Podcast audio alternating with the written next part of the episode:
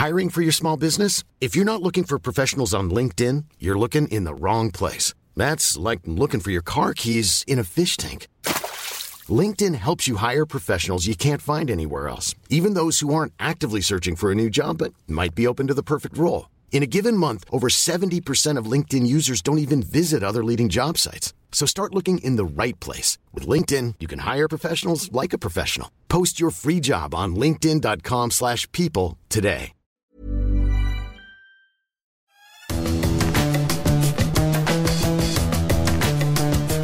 Salut à tous, bienvenue dans les Fous du Volant pour évoquer l'actualité de la Formule 1 avec mon camarade Stéphane Vrignot. Salut Stéphane Salut Gilles, salut à tous Ce podcast est à retrouver sur toutes les, bonnes plateformes de Deezer à Spotify en passant par Acast et par Apple Podcast.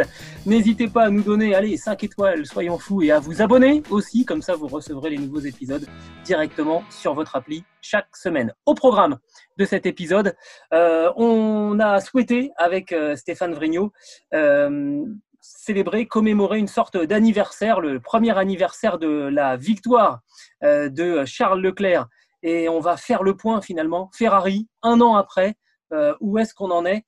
Le bilan n'est pas forcément très très positif. On parlera également de, Renault, rubrique qu'on va intituler Balle neuve pour Esteban Ocon, à qui on va remettre un nouveau moteur et une nouvelle boîte de vitesse. On parlera d'Helmut Marco, euh, donc euh, de chez Alpha Tauri, qui lui veut éliminer la radio. On se demandera si c'est une bonne idée ou, pas. Et puis alors une nouvelle rubrique dans, dans l'émission euh, qu'on va étraîner aujourd'hui, l'œil du pro, Euh, et on aura euh, l'analyse, l'observation de Didier Clément, qui a été l'ingénieur d'exploitation de Sébastien Loeb lors des neuf titres de champion du monde des rallyes de, de l'Alsacien. Vous verrez, c'est très très très intéressant. Avant de débuter, euh, Stéphane, et, d'attaquer notre premier sujet, celui de, Ferrari un an après la première victoire de Charles Leclerc, d'abord euh, la nouvelle qui vient de tomber quelques minutes avant qu'on débute l'enregistrement de, de notre émission. Quatre grands prix euh, supplémentaires qui viennent donc euh, s'ajouter au calendrier euh, 2020 euh, de, euh, de la Formule 1. On ira donc en Turquie, retour donc sur euh, le circuit d'Istanbul Park. On ira deux fois euh, à Bahreïn et on terminera à Abu Dhabi. Ça fait un programme de 17 euh, grands prix. On était parti avec une saison qui théoriquement pouvait s'arrêter à 8 épreuves. 17, ça devient très très solide. 17 épreuves en 5 mois et demi. C'est la Formule 1 à, marche forcée, ça c'est clair.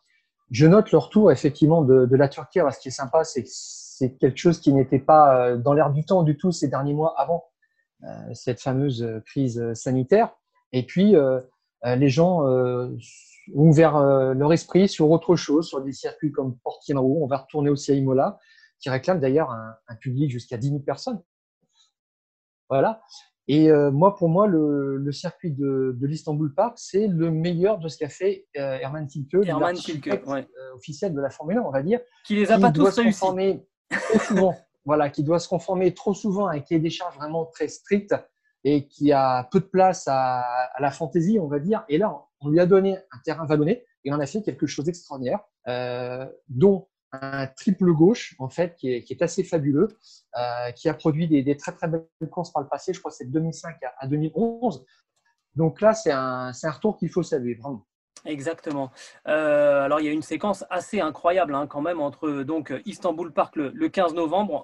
On, aura eu un week-end de, répit et ensuite donc 29 novembre euh, le Grand Prix de Bahreïn. Le week-end suivant, le 6 décembre, Grand Prix de Sakir, donc au même endroit évidemment. Et ensuite le 13 décembre, Grand Prix d'Abu Dhabi pour terminer la, saison. Donc on est mi-décembre. Il y a encore même peut-être la place, mais non, Abu Dhabi, on sait que c'est euh, traditionnellement la, fin du, championnat. Voilà, on voulait vous, le dire parce que c'est tombé là quelques minutes avant l'enregistrement de, de l'émission. C'était important de dire qu'on a désormais un calendrier à 17 dates pour cette saison 2020.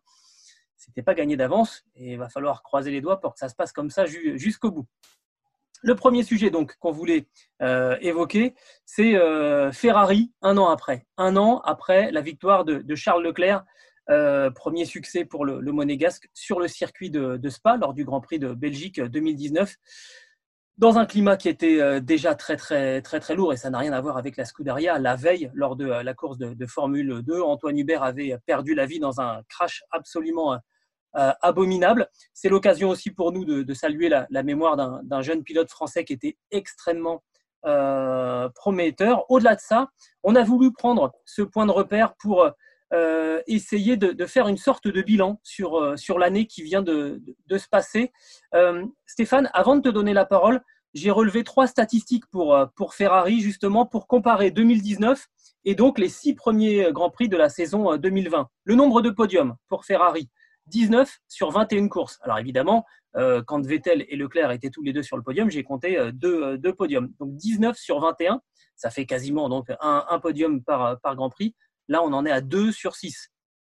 on n'est pas du tout sur le même ratio. Le nombre de points par course, éloquent. 24 points par course en 2019 en moyenne. Là, on est à 10,2 euh, depuis le, début de la saison. Moins de la moitié des points marqués à chaque course par, Ferrari. Le nombre de pôles aussi, 9 sur 21 possibles en, 2019. On est à 0 sur 6. Alors, c'est une statistique qu'il faut mettre euh, en perspective euh, parce qu'à part Mercedes, personne n'a eu de pole position cette, cette saison. On voulait évoquer ce sujet parce qu'on a le sentiment, Stéphane, que c'est le jour et la nuit entre cette période euh, de, Spa, parce qu'il y a eu une séquence, hein. il, y a eu, Spa, il y a eu la victoire ensuite à Monza de Charles Leclerc, puis la victoire à Singapour de, Sébastien Vettel. Il y a un monde, Stéphane, entre euh, cette période et ce qu'on vit en ce moment à la Scuderia. Oui, tout à fait. C'est assez euh, étonnant d'ailleurs. Alors, pour moi, même Spa, ça remonte un petit peu à deux ans. Euh, la stupéfaction du dépassement de, Vettel sur, euh, sur Hamilton qui était euh, absolument époustouflant de, de, facilité et qui avait fait naître encore plus de soupçons et qui avait amené justement à, à cadenasser un petit peu bah, les solutions techniques de Ferrari fin 2019. Alors pour moi, Spa 2019, c'est vraiment l'avènement en fait de Leclerc. C'est là où il a pris le pouvoir sur un tiers de saison à peu près, mais pas très facilement. Et puis après, c'était la dégringolade complète avec euh, les restrictions sur, sur le moteur. Et là, c'est vraiment devenu euh, une équipe, malheureusement, il faut le dire, de deuxième zone ou troisième zone. Ils en sont à, à se battre avec euh, Racing Point, avec McLaren. Ça, ça n'a rien d'infamant. Hein. Mais là, ils, sont, ils ont descendu de trois étages là. Et c'est bon, c'est catastrophique. Euh, et je pense que cette fois, à Spa, cette année, Ferrari va manger son pain noir. Ça, c'est une, c'est une évidence. Alors, pour revenir un petit peu à cet avènement de Leclerc, moi, ce que j'avais trouvé intéressant finalement l'année dernière, c'est que cette première victoire est arrivée dans des circonstances euh, douloureuses, éprouvantes pour tous. C'est difficile de gagner euh, un grand prix quand on a euh, un copain, voilà, qui, qui est décédé. C'est un petit peu aussi la marque pour l'instant de la carrière de, de Charles Leclerc qui s'est construit dans la difficulté. Et je trouve que cette saison aussi 2020 qui est difficile sur un plan sportif pour lui, le construit pour l'avenir, comme euh, d'autres grands pilotes se sont construits aussi avec des défaites. Euh, bon, je pense à Alain Prost, à, euh, Hamilton, à des, coups durs, et puis ça, il en ressort toujours quelque chose de vraiment positif euh, ensuite. Alors pour moi, en fait, Leclerc, je dirais qu'il a pris le pouvoir l'année dernière, mais euh, si on regarde bien, ça s'est fait un petit peu difficilement l'année dernière. Sur les huit premiers grands prix, il est dominé sept fois en qualif pour Vettel, par Vettel. Et depuis, depuis Spa, euh, le score est assez, euh, serré. Euh, je crois que ça fait du 8-6 en qualif. Donc le, le duel est encore assez équilibré, mais il est en qualif le samedi, mais il est beaucoup plus déséquilibré le dimanche. Et Leclerc l'a dit il n'y a pas longtemps, par rapport à l'année dernière, il a fait beaucoup de progrès en termes de, de gestion des pneumatiques. Et c'est là-dessus d'ailleurs que Ferrari finalement lui a fait confiance pour faire sa course sur un arrêt il n'y a pas très longtemps, alors que les, deux arrêts étaient une évidence. Donc pour moi, là maintenant, c'est euh, la marque d'un pilote qui, euh, qui est dans l'attente d'un meilleur résultat, mais malheureusement, je crois que 2021 ne, lui apportera pas non plus de, satisfaction. Tu, tu, crois que hum, Charles Leclerc euh, euh, regrette quelque part de s'être engagé? Il est engagé jusqu'en 2024 hein, à, la, à, la, Scuderia Ferrari. Euh, il arrive vraiment au moment où c'est peut-être le plus compliqué depuis très très longtemps dans l'histoire de, de, la Scuderia. Est-ce que, est que tu penses qu'il peut le, regretter? Alors, je vois qu'il s'est un petit peu agacé des performances de sa voiture, Grand Prix d'Espagne. c'est vrai qu'on sent une pointe de frustration qu'il n'arrive pas bien à gérer. Cette histoire d'ailleurs où il est reparti sans s'apercevoir que son, enfin, sans réaliser que son harnais était complètement desserré. Bon, il a fait quelque chose qui n'était pas très réalisable, pas très raisonnable, voilà. Et ça marque pour moi un, petit manque de lucidité, c'est de l'agacement, de l'énervement. Avant, il était assez zen, et euh, là, il est un petit peu en mode, un petit peu en mode énervé, comme peut l'être beaucoup plus euh, Vettel. Et il faudrait pas que ça le fasse un petit peu perdre ses repères. 2021 va être difficile, mais on sait que tous les 4-5 ans, il y a une redistribution des cartes. Donc là, maintenant, il faut vraiment miser sur 2022, comme d'autres pilotes misent sur 2022. Euh, Verstappen, Alonso, voilà. Donc euh, euh, Leclerc, on est là aujourd'hui. Tu sais mon sentiment, j'ai un petit peu oui, le, sentiment que cette année qui s'est passée depuis la, victoire de, Charles Leclerc à, Spa, c'est une année avec une saveur aigre-douce pour, pour Ferrari. Et malheureusement, le côté aigre, on sait qu'en cuisine c'est souvent une notion d'équilibre, et ben là le côté aigre est en train de prendre le dessus sur, sur la douceur. Et malheureusement, plus le temps passe, plus on voit que euh, Ferrari va vers l'aspect aigre de, de, la saveur de, la Formule 1, si je garde la même, la même formule, que, euh, que du côté de la, douceur. Et c'est ce qui, m'embête par rapport à, cette, à cet anniversaire. C'est, l'aigreur qui finalement l'a, l'a emporté. Cette victoire, elle était magnifique et elle était terrible en même temps. Et finalement, cette année euh, depuis cette victoire, elle, elle, est, elle, elle, est magnifique parce que elle a amené la Scuderia Ferrari à, à, à se, remettre entre les mains d'un tout jeune pilote très prometteur. Donc ça, c'est l'aspect magnifique. Et en même temps, il y a l'aigreur parce que, parce que ben, il y a eu euh, la rectification du règlement sur le, sur, sur, le moteur qui coûte énormément à Ferrari. Il y a cette séparation très douloureuse avec, avec, euh, avec Vettel et ces résultats qui sont en train de, chuter. Voilà mon sentiment. Aigre douce, saveur aigre douce qui, qui, qui, qui se transforme en, en aigreur tout court chez Ferrari. Oui, alors ce qui est un petit peu étrange en plus, c'est qu'on a l'impression que Ferrari vit de plus en plus dans, dans le passé. Voilà. Euh, Clestone disait, euh, un moment, euh, s'appeler Ferrari ne suffit plus. C'est pas la force de l'habitude d'être là qui fait gagner. Voilà. Le dernier titre remonte à 2007. Et il y a quelque chose un petit peu étrange, c'est que Ferrari a pris un petit peu le goût des célébrations d'anniversaire pour nommer ses voitures. la S60 pour les 60 les 60 ans de la création de la marque. Là, c'est la SF1000 pour renvoyer à son passé d'écurie vraiment historique. Mais le présent, quand même, est, euh, on va dire, médiocre, hein, entre guillemets. Et, Ferrari, ce qui m'inquiète le plus, on vient avoir des satisfactions qui, qui sont effrayantes. à Montmelo, Vettel finit septième, il prend six points. Et bien là, Binotto vient de dire que c'était un joli paquet de points. On en est là aujourd'hui. Voilà. Il y a une sorte de déclassement. Il y a une sorte ah, de déclassement en fait. Hein. Absolument, complètement. Et puis, euh, on nous dit que le rythme des, euh, améliorations sur la voiture euh, s'accélère. Je ne sais pas en fait quand est-ce qu'ils vont laisser tomber cette, voiture tout simplement. Et Binotto, là, vient de dire que, là, il a dit récemment qu'il n'y aurait pas d'amélioration sur la voiture, ni à Spa, ni à Monza. Alors là, ça va être compliqué. Hein. Je, crois que euh, il faut s'attendre à une lutte pour rentrer en Q3, vraiment le samedi pour les deux voitures, hein, après les 9e et 11e places à Montmelo.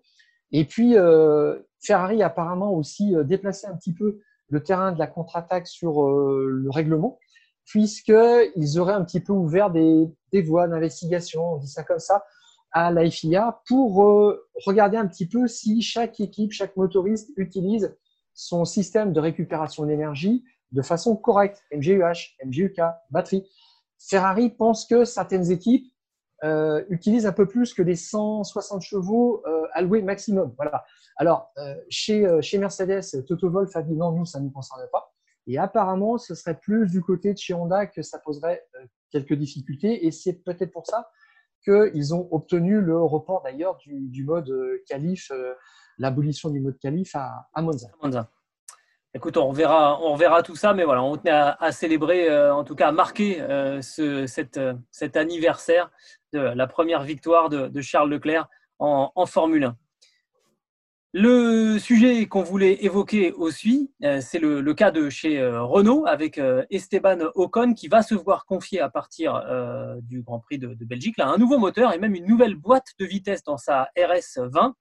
alors, d'abord, au Grand Prix d'Espagne, Renault n'a marqué aucun point et c'était la première fois depuis le début de la saison qu'aucun euh, des deux pilotes, euh, Daniel Ricciardo ou Daniel Ocon, ne, euh, Daniel Ricciardo ou Esteban Ocon ne terminait dans, dans, les points. 11e pour Ricciardo, 13e pour, pour Esteban Ocon.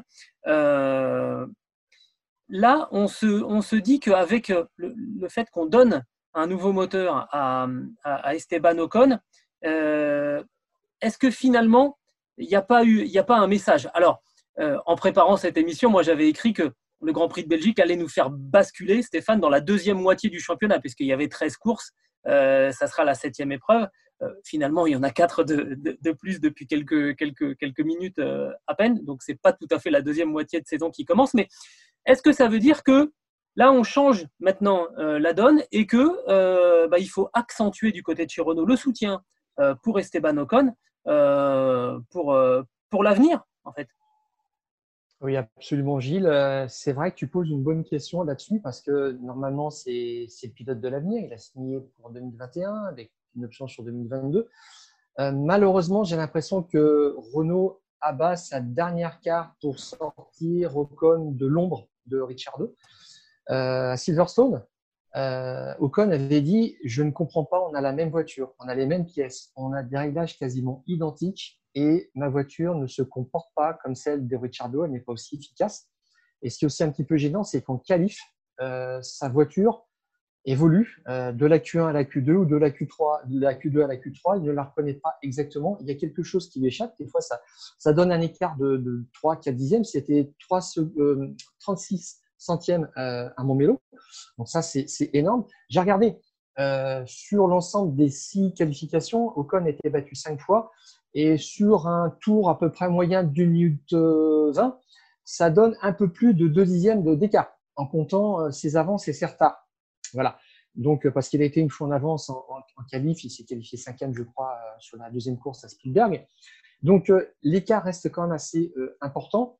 J'ai l'impression que ces deux dixièmes, ils courent après sans pouvoir les rattraper, comme Berger courait après du temps de, de, Senna chez McLaren ou Barrichello chez, chez Schumacher. On peut être très très près euh, être à un ou deux dixièmes. Et puis, c'est un monde, en fait, qui, qui, nous sépare, voilà, du meilleur. Et spécialement aujourd'hui, la grille, où la grille est très, très compétitive, où là, ça peut se traduire par trois ou quatre euh, places d'écart. Et le problème, c'est que quand je te parle de la dernière carte, c'est que euh, Mark Slade, euh, qui est un ingénieur historique de Richardo, je crois, de, Rika, de, de Raikkonen aussi, est, un, ingénieur expérimenté. Donc, c'est pas là-dessus que se situe le, problème.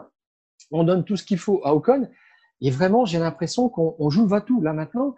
Et le sentiment, c'est qu'il faut euh, qu'Ocon maintenant euh, s'installe dans le rôle de leader parce qu'il y a, y a euh, Alonso qui va arriver et c'est Pat Fry qui fait la voiture pour 2022. Et Alonso, il a travaillé avec Pat Fry chez McLaren en 2007, chez euh, Ferrari de 2010 à 2014 et à nouveau chez McLaren en 2018. Donc, si Ocon ne prend pas le pas, euh, Pat Fry va écouter un petit peu plus Alonso et là où il est euh, numéro 2 euh, avec euh, Ricciardo, il va se retrouver, il risque de se retrouver aussi numéro 2 avec Alonso l'an prochain. Moi, je pense que euh, j'ai pas tout à fait la même vision que, toi, dans le sens où, pour moi, la, difficulté d'Esteban Ocon à prendre le pas sur Daniel Ricciardo, euh, c'est aussi euh, une validation en creux du choix qu'avait fait euh, Cyril Abitboul en, 2018 de recruter Daniel Ricciardo pour en faire vraiment le, fer de lance de, l'équipe Renault. C'est ce qui a vraiment fait très très mal à, Renault quand, quand Ricciardo a annoncé son, départ, c'est qu'on avait vraiment misé gros sur, l'Australien. C'est quand même un garçon qui a terminé deux fois sur le podium au, championnat des, pilotes. De mémoire en, 2014 et, et, en, et, en, 2016 et je pense qu'il aurait pu aussi le, faire en 2018, mais il avait un, chat noir dans la voiture. Il a eu un nombre d'abandons assez, assez colossal, mais c'est quand même un garçon qui a déboulonné Sébastien Vettel, quadruple champion du monde chez Red Bull. Il a déboulonné l'Allemand de chez Red Bull. On a parlé de lui aussi euh, dans un baquet éventuellement chez, chez Ferrari. C'est un, c'est du lourd, hein, Daniel Ricciardo. Donc, forcément, c'est pas facile pour Esteban Ocon d'aller le chercher. Et on est pour moi, là, vraiment, au moment crucial, déterminant, pour faire de Ocon l'étalon chez, chez Renault, comme l'était Ricciardo, justement parce qu'il va y avoir maintenant la mise en place euh, de, la nouvelle voiture. Et il faut que les talons, puisque Ricardo s'en va et que Alonso va arriver, il faut que les talons, ça soit Esteban, euh, Esteban Ocon. Et je, pense que c'est pour ça qu'on on met finalement pas tous ses œufs dans le même panier. La figure sera un petit peu, un petit peu facile. Mais en tout cas, qu'on on met l'accent sur, euh, sur les performances de, Esteban Ocon, à la fois pour lui montrer au pilote, à lui, que voilà, on compte sur lui maintenant. On est en train de, mettre un petit peu plus de, de charge et d'importance sur son rôle à lui plutôt que sur celui du pilote qui va, qui va partir. Ça, c'est assez logique. Et puis, euh, et puis, en même temps, on commence déjà à préparer euh, un petit peu ce qui va, ce qui va se passer après parce que euh, voilà, il faut faire de ce pilote la référence, l'étalon pour Renault pour les, les, deux, trois saisons à venir. Alors, je te rejoins complètement, Gilles, là-dessus. c'est une question de, de, courbe de progression, mais qui doit passer sur un mode accéléré maintenant. Souviens-toi, chez Force India, il a eu du mal face à Pérez en qualification la, première année, en 2017. Il a pris le pas euh, à mi-saison 2018. Et puis après, il n'y avait plus de match hein, euh, en qualif et en course. Il doit reproduire cette même progression par rapport à Ricciardo. Je pense qu'il en est capable, mais on est vraiment dans le money time. Et il y a quelque chose qui peut l'aider aussi, finalement, c'est son statut effectivement de pilote pour l'année prochaine. Donc, de pilote qui peut avoir accès plus facilement euh, à ce qui se prépare, à, aux petits secrets aussi. J'ai noté une phrase qu'a bien dit euh, Ricciardo à Silverstone, qui euh, s'était qualifié cinquième quand même sur, sur la grille, c'était un exploit. Et on lui a demandé pourquoi est-ce que ça va mieux? Qu'est-ce qui fait la différence par rapport à la voiture de l'année dernière? Et lui, il dit, ben, en fait, le, le, train arrière fonctionne mieux, il est plus stable, la voiture travaille mieux en aéro sur le train arrière que l'année dernière. Et c'est là-dessus qu'il faut travailler encore plus. Cyril Abitboul a dit récemment que virage lent, virage moyennement rapide, ça va. C'est les virages euh, rapides sur lesquels il faut travailler parce que le châssis euh, euh, rend beaucoup à, la McLaren qui a, le, même moteur. Et ça veut dire quoi? Euh, ça, veut dire que Richardo, pour l'instant, a trouvé un truc que Ocon n'a pas trouvé, je pense, ou en tous les cas, il est capable de, l'exploiter. Et il a ajouté quelque chose. Il a dit ça fonctionne mieux. On a dit mais pourquoi? Il a dit ça, je ne sais pas. Je ne sais pas du tout. Il y a des détails. Euh, c'est pas qu'il a dit qu'il n'était pas au courant, mais il a dit je c'est pour une raison que j'ignore. Voilà. Donc, de toute façon, depuis qu'il a signé chez McLaren, on lui dit quasiment plus rien. Voilà. Et il va falloir que Ocon joue là-dessus. Hein. Ouais, bien sûr, mais il va falloir qu'Ocon joue là-dessus. Il a, une vraie, euh, il a un vrai atout là-dessus à, à battre, euh, c'est-à-dire euh, qu'on lui donne un petit peu les trucs pour, pour aller plus vite, parce que c'est vrai que si il reste derrière Ricciardo, je vois pas bien l'an prochain euh, être un moteur euh, pour, euh, pour Alonso qui a besoin de, enfin lui qui, qui a besoin d'avoir tout le monde autour de lui et c'est un garçon qui est assez étouffant et ça peut mal se terminer. Exactement.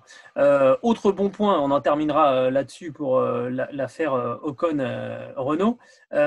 Spa, c'est un plutôt bon circuit hein, pour, Esteban Ocon. On se souvient qu'il avait terminé troisième en qualification en, 2018, donc avant son année dite sabbatique, hein, qui n'était pas, son, pas son choix, et il avait terminé sixième en course, avec à l'époque alors, je ne sais plus si c'était déjà une Racing Point ou encore une Force India, mais on était là dans les semaines cruciales où le, nom de l'équipe allait changer. Une voiture euh, très typée haute vitesse. Donc, euh, il y avait aussi un, avantage. Mais bon, c'est bien quand on revient sur un circuit qui a apporté des bonnes sensations. En général, ça, vous met dans de, bonnes dispositions. Et il faut espérer que euh, là, avec ce Grand Prix d'Espagne qui a été décevant, on ait eu le temps chez, Renault d'analyser les, les datas. On a eu une dizaine de jours pour essayer de comprendre ce qui s'est passé. Hein, parce que les deux pilotes ont dit on n'a pas reconnu la voiture qu'on avait euh, en, Grande-Bretagne. Euh, donc, il faut espérer que tout ça mis à bout, eh ben, ça mette maintenant Esteban Ocon sur orbite. C'est ça l'objectif là, des, prochaines semaines. Et puis, euh, souviens-toi, Gilles, Ocon a, débuté à Spa en 2016 chez Manor. 2017, moi, ça me parle aussi on se souvient tous de cette bagarre, la roue contre roue avec Pérez dans la descente d'eau rouge qui s'était un petit peu terminée avec des bris de carbone un peu partout sur la piste. Je pense qu'il a une grosse détermination. Il sait que va, que c'est là qu'il faut qu'il fasse quelque chose. Je ne sais pas exactement s'il en aura les moyens parce qu'il a dit clairement que ça va lui apporter un petit peu plus de puissance à ce nouveau moteur et cette nouvelle boîte de vitesse. Mais il n'y a pas que dans les lignes droites qu'il euh, cède euh, du terrain euh, par rapport à, Richard. on verra ça, mais ce qui est sûr, c'est que ce, rendez-vous de, Spa et puis la séquence hein, qui, arrive là sera déterminante, je pense, dans, l'avenir de, la relation entre Esteban Ocon et, Renault. Alors, on a un sujet un peu particulier, Stéphane. c'est donc une idée qui est mise en lumière par Helmut Marko, donc qui est celui qui, gère, on va dire, la filière jeune hein, chez, Red Bull et chez, chez Toro Rosso. Euh, il veut profiter, l'Autrichien, de la nouvelle configuration euh, technique qui sera mise en place donc en 2022 euh, pour faire des voitures qui laissent en gros plus la place aux, pilotes. Il veut réduire significativement la télémétrie et le transfert des, datas et deux, éliminer carrément les, communications radio entre le muret et, et, le pilote. Et là, premier choc, quand j'ai lu ça, j'ai dit, oh, je suis d'accord, avec Helmut Marco, il va falloir faire une statue parce que faut, quand même rappeler qu'il a de temps en temps des, idées assez saugrenues. Mais ça, en fait, l'idée, c'est de remettre l'humain, le, pilote, au cœur de, de, la discipline. Quelque part, on ne peut que être d'accord avec ça. Oui, tout à fait, Gilles. Je, je, pense que c'est vraiment ce qu'il faut faire pour dynamiser les courses. Euh, on le voit depuis des années. Euh, les pilotes reçoivent des instructions à, chaque tour. Des ingénieurs n'ont plus du tout le choix de, de quoi que ce soit. Euh, la radio, c'est un peu, c'est la plaie ultime dans le monde de la course. Elle prive le pilote de liberté et elle, elle, en, elle en supprime tout, toute notion d'aléatoire, d'improvisation finalement que pourrait apporter le pilote puisqu'on lui interdit tout choix euh, sur des choses fondamentales, choix de, s'arrêter à tel ou tel tour, même de prendre les types de pneus, quand attaquer, qui, comment, enfin c'est infernal. Bon voilà. Euh, Helmut Marko, il a, il a un avocat formidable et tout trouvé, c'est Verstappen. Euh, Verstappen, à mon mélo, qui a dit mais arrêtez de euh, me demander de, de, de, faire la course des Mercedes ou essayer de les contrer, puisqu'aujourd'hui c'est ça, on ne fait pas sa course, on fait la course par rapport à quelqu'un d'autre qui a pris tel ou tel type de pneu, donc on essaie de le contrer. Euh, on rentre au, euh, au stand pour essayer de faire un overcut, un undercut. Les, gens, c'est une chaîne en fait de réaction. Et puis, quand tu dis effectivement Gilles qui veut interdire en fait euh, la télémétrie ou en tous les cas la réduire dans le sens voiture stand, parce que c'est ce qui donne ensuite des informations aux ingénieurs pour envoyer des instructions. Eh bien, Verstappen a dit en début d'année, mais nous, on se connaît très très bien chez Red Bull et c'est ça que j'aime bien. Quand je descends de ma voiture, quand je rentre, voir les ingénieurs, on se comprend tout de suite. Il n'y a même pas besoin de regarder la télémétrie. Et on sait ce qu'il y a à faire sur une modification en direct, même en qualif, etc. Donc, ça veut dire qu'on peut faire ça. Voilà. Et, on, est, euh, on, est à, on est dans cette opportunité-là. Alors, je sais qu'elle est arrivée, je me souviens, en 2014, à partir du Grand Prix de Singapour, il y avait une tentative. On avait interdit le coaching. C'est-à-dire que les ingénieurs ne pouvaient plus appeler un pilote pour changer une cartographie, pour euh, donner un conseil sur euh, comment gérer l'accélérateur, le, différentiel, etc. Donc, le pilote ne pilotait plus réellement. Voilà, on, le drivait sans arrêt. Ça n'avait pas tenu. Et ça, je l'avais vraiment regretté euh, parce que un garçon comme Jensen Button se plaignait sans arrêt. Il disait mais nous c'est essentiel parce que euh, en 2015 avec le moteur Honda qui n'était pas fiable, Button disait mais moi j'ai besoin qu'on me donne des instructions pour sauver le moteur quand ça ne va pas en course et il faut absolument qu'on parle donc euh, sous la pression. Vraiment, vraiment. Hein.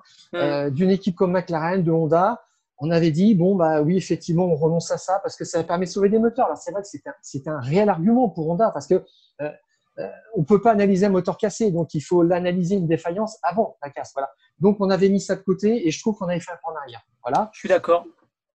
Et, et moi ça me j'ai l'impression aussi qu'on pourrait redonner un petit peu de la culture aux pilotes qui n'en ont plus pour une raison précise. C'est que depuis quelques années, les pilotes payants sont arrivés vraiment en masse et on les signe en janvier ou février. Euh, au dernier moment, les essais arrivent à Montmélo. L'équipe se contente de faire quelques tours, de, faire faire quelques tours aux pilotes. Lui on va se charger de, faire des pit stops, les procédures, etc. Et puis on sera au premier Grand Prix et on lui dit ne t'inquiète pas, on te donnera toutes les instructions à la radio, on te dira quoi faire, comment faire. C'est-à-dire qu'un pilote aujourd'hui ne, choisit plus lui-même, ne, ne pilote plus lui-même. Moi, ça me gêne beaucoup. C'est ce qui permet aussi, c'est ce qui permet aussi d'avoir des pilotes de plus en plus jeunes. Donc finalement, euh, de faire un apprentissage, on va dire partiel, d'une discipline comme la, comme la Formule 1. Tout à fait. Mais alors inciter les pilotes finalement à faire leur choix, euh, s'arrêter, à quel tour, un arrêt, deux arrêts, etc. ça redonne une marge d'erreur, forcément, en Formule 1, parce que si vous euh, demandez à un pilote de faire deux ou trois, enfin, faire deux ou trois décisions importantes pendant un grand prix qui vont être stratégiques pour, euh, pour son résultat, il va pas forcément prendre à chaque fois les bonnes décisions. Non. Il y a parfois où il sera en situation de gagner puis il va se retrouver à finir cinquième ou sixième. C'est un outsider qui va sortir du lot. Euh, c'est ça. Avait pris, voilà, c'est ça. Un, ça peut rebattre les cartes. Ça peut rebattre les cartes. Très intéressant. Absolument, absolument, tout à fait. Ça serait intéressant même pour une écurie comme Ferrari qui devrait militer aussi pour ça aujourd'hui. Voilà. Quand on voit ce que sont capables de faire Vettel, euh, Leclerc, de dire bon, on s'arrête une fois, voilà. Et, euh, et puis, ce qui me gêne finalement, pour bien résumer, c'est qu'aujourd'hui, Hamilton part en pole position sur une course à un arrêt. S'il vire en tête au premier virage, euh, il a 99% de chances de gagner. Parce que euh, si j'ai repassé bien ses pneus, on va lui dire comment est-ce qu'il faut faire pour les gérer mieux et éviter euh, des désagréments, une désillusion. S'il ne sait pas s'arrêter au bon tour, parce que à deux ou trois tours près, on peut retourner en trafic, là c'est pareil, on va lui dire quand s'arrêter. Donc on va supprimer toute marge d'erreur. Et bah oui, Hamilton gagnera par la force des choses. il n'y a plus de, notion euh, d'imprévu. Moi, je suis d'accord. Euh, il y a des pilotes qui vont se révéler. On n'appelait pas Prost le professeur euh, par hasard. C'est parce qu'il avait cette science, cette faculté, en roulant, à finalement réfléchir à, une stratégie, à une période où c'était encore le pilote hein, qui, avait, qui avait la main sur, sur ses choix pendant, pendant la course. Le fait aussi, donc ça c'est par rapport au, fait d'enlever, d'enlever la radio. Il faut sans doute la laisser pour donner les informations essentielles entre la direction de course et les pilotes, quand il y a une neutralisation, quand il y a un, incident ou un accident en piste, de manière à pouvoir dire aux pilotes, ça c'est de, la, sécurité, donc c'est important. Attention, euh, voilà, on, fait un full course yellow, on fait une neutralisation. Ça c'est important de laisser la radio. Mais après, euh, non, qu'il n'y ait plus effectivement euh, d'échanges pour savoir attaque moins, attaque plus, tout ça. Sur la télémétrie, c'est aussi très important parce qu'on le voit aujourd'hui. Un pilote, il vient faire son débriefing à son ingénieur et très souvent, l'ingénieur, il regarde même pas le pilote, il a les yeux rivés sur les datas, sur ses écrans d'ordinateur, pour vérifier si finalement ce que lui dit le pilote, ça peut cadrer avec ce que montrent les courbes sur, euh, son ordinateur. Or là, s'il n'y a plus euh, toute cette télémétrie, toutes ces datas, il va falloir reparler avec le pilote, savoir comprendre les mots qu'il emploie euh, pour essayer de déterminer quel phénomène il est en train de décrire. Ça veut dire qu'on humanise de nouveau. Ça me paraît formidable et en même temps, il y a deux énormes arguments qui feront que pour moi, ça ne va pas se faire. Le premier, bah, c'est que les grosses équipes, euh, elles vont s'y opposer parce que les grosses équipes ont des grosses structures de, stratégistes avec des gens qu'ils payent très cher et qui sont très intelligents et qui sont absolument formidables, mais qui finalement, comme tu l'as dit, bloquent un petit peu le système. Puis la, deuxième, la deuxième raison, c'est que c'est Helmut Marco qui met ça sur, sur la table quand on sait qu'il y a quelques semaines, il proposait d'inoculer le virus du Covid à ses pilotes pour être tranquille. Euh, forcément, ça tape un petit peu sur la crédibilité des, des idées que le, bonhomme met, met en avant. Mais c'est vrai qu'on aimerait bien un petit peu plus, un petit peu plus d'humain, un petit peu plus d'incertitude sur, sur, sur les grands prix. Et la suppression de la radio et de la télémétrie, ça pourrait, ça pourrait effectivement en faire, en faire partie. Ouais, moi, pour moi, la radio fait partie, c'est le problème principal, vraiment. Ça, en euh, fait, problème... ça crée un divertissement. C'est ce que tu me disais en préparant, en préparant l'émission. Ça crée un divertissement quand il n'y a rien. Et c'est à, double, à double tranchant, en fait. Voilà, aujourd'hui, en fait, s'il ne se passe rien en piste, on écoute les conversations radio et on essaie d'en faire des histoires. Et puis, on envoie une euh, safety car abusive pour dire ah, regroupement formidable, il va y avoir du suspense à nouveau, mais c'est pas ça la course. Voilà, c'est tout simplement, faut le dire, c'est quelque part, c'est la négation de ce que doit être la course. C'est aussi simple que ça. Et puis, franchement, des, des conversations radio où les pilotes essaient d'intervenir, euh, d'interpeller la direction de course pour se plaindre qu'un tel les a dépassés, euh, pour dire qu'ils ont des bulles, alors qu'on le voit à la télé, hein, clairement. Voilà, pour se plaindre de tout et de rien. Euh, Bottas qui dit voilà ma combinaison est noire, j'ai chaud, super information. Il peut dire c'est arrivé, voilà. Mais ça nous apporte strictement rien, voilà. Ces neuf euh, interventions à la radio sur 10 sont euh, sont inintéressantes. C'est aussi simple que ça, voilà. Et puis sur la télémétrie, tu le dis Gilles, on enlève le, mode qualif, mais il faut en arriver à des modes très simplifiés en termes de moteur, des modes dégradés, parce qu'aujourd'hui il y a 80 ou 100 fonctions sur un sur un volant où le pilote passe son temps à toucher des boutons et il regarde plus son, son, volant que, que, que, la piste. Voilà, donc c'est c'est pas non plus très très beau. Euh, moi, j'aimerais que le, le, pilote il ait euh, son choix de pneus, qu'il le, le, fasse, qu'il appelle juste l'équipe pour dire je rentre, je prends tel type de pneu, je repars, j'ai décidé de faire deux arrêts, basta.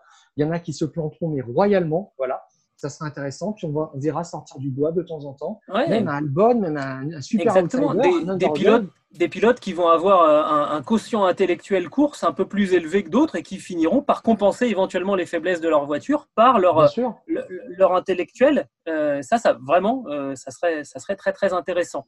on va s'arrêter là-dessus parce qu'on a fait long sur, sur ce sujet, mais et encore, on, on pourrait en parler pendant, pendant très très longtemps. Le quatrième point de, notre émission, euh, Stéphane, c'est euh, une nouvelle rubrique, l'œil du, euh, pro. alors, je dois t'avouer quelque chose, Stéphane. Je dois te confesser même que je t'ai fait une infidélité la semaine dernière. On a présenté les fous du volant avec, avec Jap, avec Julien, Julien Pereira. J'ai écouté ça avec grand intérêt.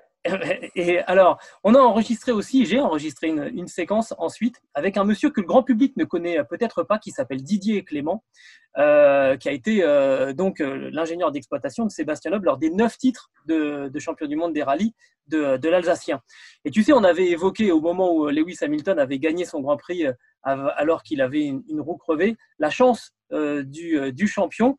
Eh ben ça, ça a fait tilt dans, l'esprit de Didier Clément. Euh, et on, échange régulièrement avec, avec Didier. Et sur cet échange, on a fait, euh, on a fait un, échange comme on le fait là tous les deux. Et je te propose de, l'écouter et on en reparle euh, rapidement juste après. Un grand merci Didier d'avoir accepté, comme je le disais, notre, notre invitation. On est très heureux de vous accueillir dans, dans les Fous du Volant. Merci Gilles. Alors, on, a évoqué il y a quelques semaines la réussite du, du, champion à Silverstone lors de la victoire euh, de Lewis Hamilton malgré sa, crevaison. Et régulièrement, les journalistes, pour éviter euh, les répétitions, alternent entre réussite du, euh, champion et chance du, champion. Or, pour vous, c'est ce qui est apparu lors d'un de nos échanges comme ça, informels, qu'on a, a de temps en temps tous les deux. vous m'avez dit non, non, non, mais réussite et chance, ça, ça n'a strictement rien à voir. Euh, et pour vous, ce qui s'est passé à Silverstone, ce n'est pas de la chance. D'abord, je voudrais que vous nous donniez un exemple, parce qu'en parlant entre nous, on est revenu sur un épisode justement euh, concernant Sébastien Loeb, où vous, m'avez dit, ça c'est de la chance. Et puis après, on parlera euh, de la réussite de Lewis Hamilton un exemple de chance concernant Sébastien Loeb euh, vous, en avez un en magasin, si je peux dire. Absolument. Euh, il, n'a pas, il a eu euh, un peu de chance, voire pas mal de chance dans sa carrière, mais il a surtout bénéficié de réussite. Mais pour illustrer la chance, j'ai un exemple très très précis. C'était pour préparer le rallye d'Allemagne en 2007. Et donc, on avait dans notre équipe Dany Sordo et Sébastien Loeb.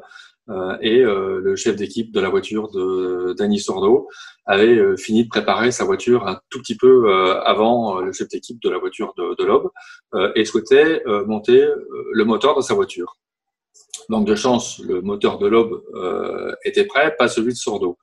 Donc là, bon, pour éviter de faire des heures complètement inutiles, il va négocier avec les responsables du labo moteur pour avoir le moteur de Loeb puisque c'était euh, exactement et strictement les mêmes. Euh, ils étaient juste affectés dès le début pour permettre de, suivre euh, les pièces.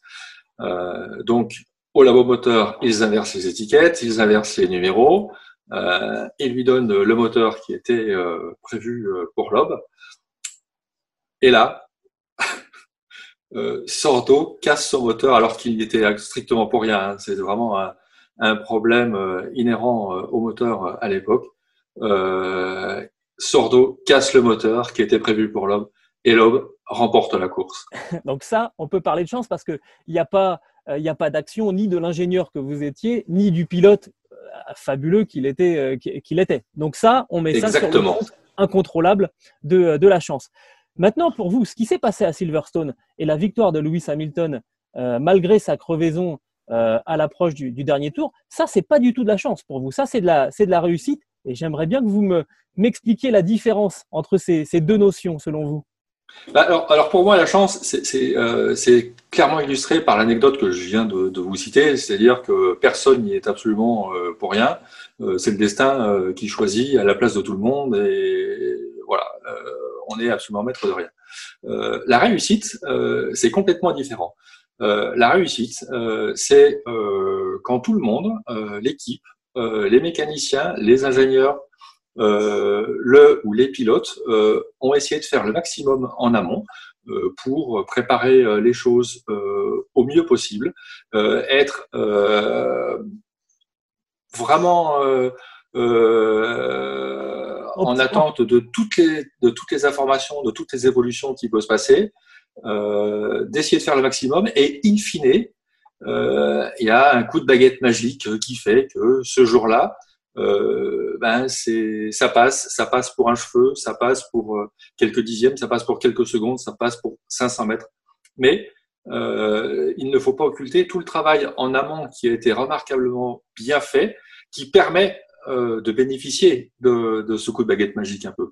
Et justement, c'est pour vous euh, ce qui s'est passé pour Lewis Hamilton avec Peter Bonington, qui a répété à plusieurs reprises euh, aux, Britanniques de, surtout ne pas aller chercher le, fameux point du, meilleur tour en course et de prendre soin de ses pneus. C'est pour vous ce qui a fait la différence en fait. Complètement. Euh, on le voit, on le voit dans, dans les caméras embarquées qui précèdent l'incident. donc déjà, il lui intime quasiment l'ordre de ne pas aller chercher le, le, meilleur tour. Euh, il lui répète à plusieurs reprises. Euh, donc, euh, Lewis Hamilton ne va pas chercher euh, ce, meilleur tour, euh, évite de sur-attaquer sur ses pneus. Donc, on ne peut pas le savoir, mais peut-être qu'en gérant un tout petit peu différemment, il va gagner 500 mètres ou 600 mètres sur le moment de l'incident. Il est immédiatement alerté quand Valtteri Bottas euh, a son problème de, de pneumatique. Donc voilà, donc, euh, donc déjà, euh, en maximisant les chances, bah, on retarde le moment où la, la, défaillance va arriver, hein, puisque bon, bah, le, la défaillance va arriver, personne ne le sait encore, mais à ce moment-là, on retarde un tout petit peu le, le, le moment où arrive la défaillance. Euh, et dès le moment euh, où Lewis Hamilton explique qu'il a son problème de, de, de avant. Donc là, automatiquement, euh, l'ingénieur euh, prend le pas, euh, commence euh, à lui donner euh, des conseils euh, sur l'écran de différentiel ou de je ne sais quoi, parce que c'est assez obscur. Ah oui, c'est fait exprès. c'est fait exprès, donc voilà, mais voilà, donc passe sur le mode 14, passe sur le mode 12. Donc là, il y a toute une gestion qui est immédiate de l'incident. Immédiate et très calme. Hein. Vraiment Très calme, très calme, toujours. De toute façon, euh, on a coutume de dire que plus la situation euh, vous échappe et plus ils vont rester calmes. Donc euh, ça, c'est une règle de base. et il lui égrène le décompte, justement, pour que Lewis Hamilton se rende compte du gap qu'il ne sépare encore de Max Verstappen, lui permettre de, ben, d'aller peut-être un peu plus vite ou peut-être de gérer euh, un peu plus en fonction euh, des virages. Et euh, cette gestion fine fait que ça passe pour 5 secondes. mais voilà, si la crevaison était arrivée un tour avant, c'était mort. c'est pour ça que j'appelle ça de la réussite. Mais là, toute la gestion fantastique et sans faille de, l'incident fait que bah, ce coup-ci, ça passe. Bon, autrement dit, euh, vous, Didier Clément, vous, vous nous dites à, à, nous journalistes, et je le prends, je le prends pour moi aussi, il hein, n'y a, pas de, a pas de problème, surtout ne pas confondre les deux, ce pas des vrais synonymes.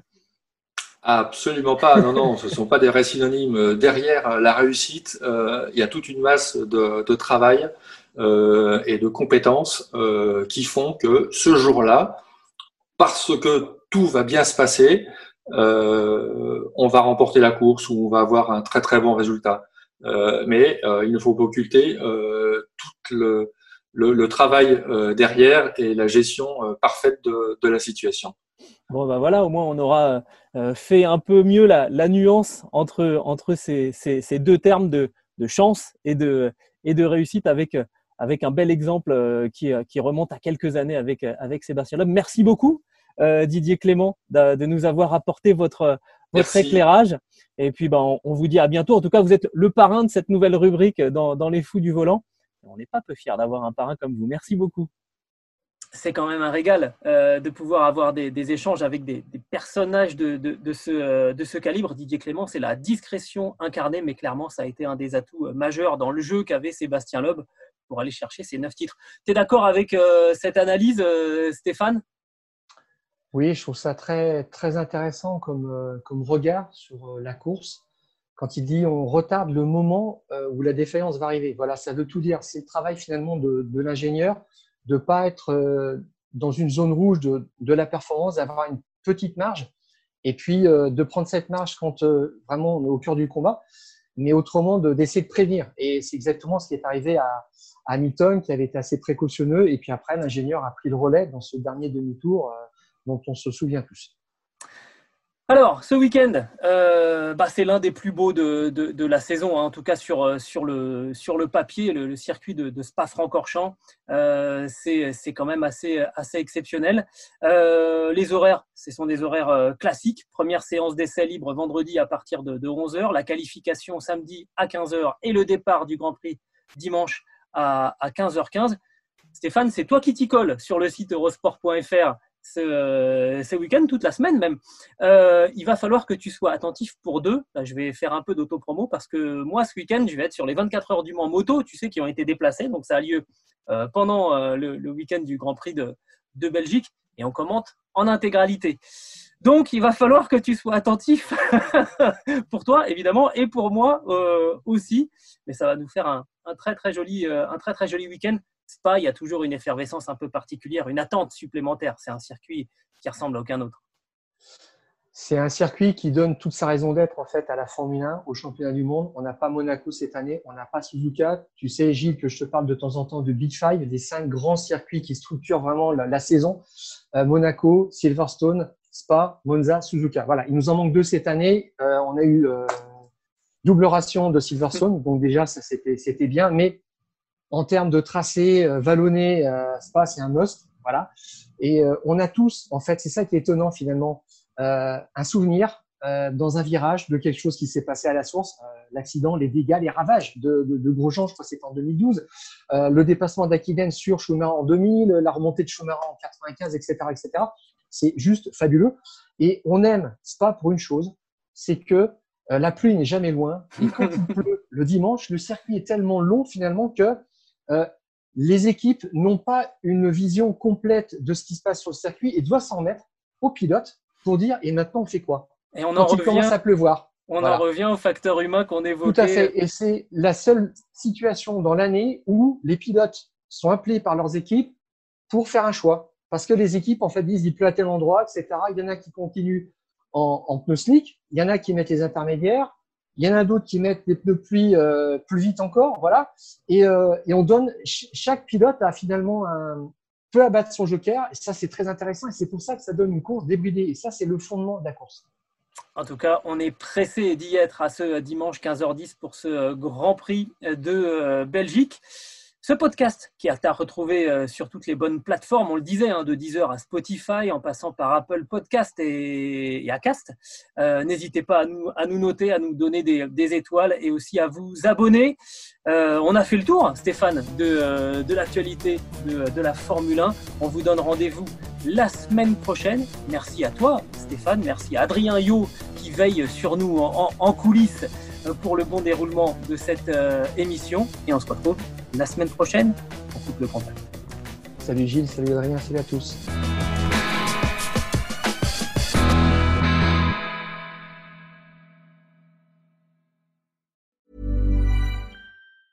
Hi, I'm Daniel, founder of Pretty Litter. Did you know cats tend to hide symptoms of sickness and pain? I learned this the hard way after losing my cat, Gingy. So I created Pretty Litter, a health monitoring litter that helps detect early signs of illness by changing colors, saving you money and potentially your cat's life. Pretty Litter is veterinarian developed, and it's the easiest way to keep tabs on your fur baby's health right at home. Go to prettylitter.com and use code ACAST for 20% off your first order and a free cat toy. Terms and conditions apply. See site for details.